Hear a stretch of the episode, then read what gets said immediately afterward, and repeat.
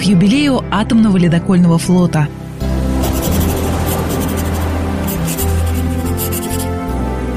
Записки капитана Баринова.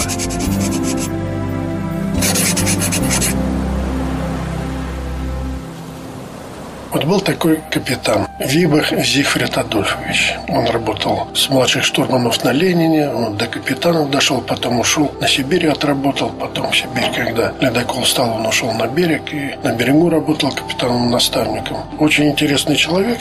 Нас с ним забавная история приключилась. Обычно, когда разговор в караване идет, там не говорится, допустим, атомный ледокол Арктика или атомный ледокол или судно, теплоход такой-то, просто говорится Арктика, Сибирь, Ленин и так далее. И вот Зигфрид Адольфович, когда работал на Ленине, идет разговор. И он вызывает Артика, Артика, я Ленин. А с Артики один из штурманов уставшим голосом отвечает ему, ты не Ленин, ты Вибах. Я тебя узнал.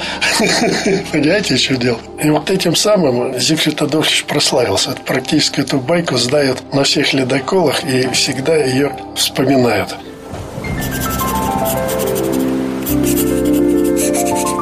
Записки капитана Баринова.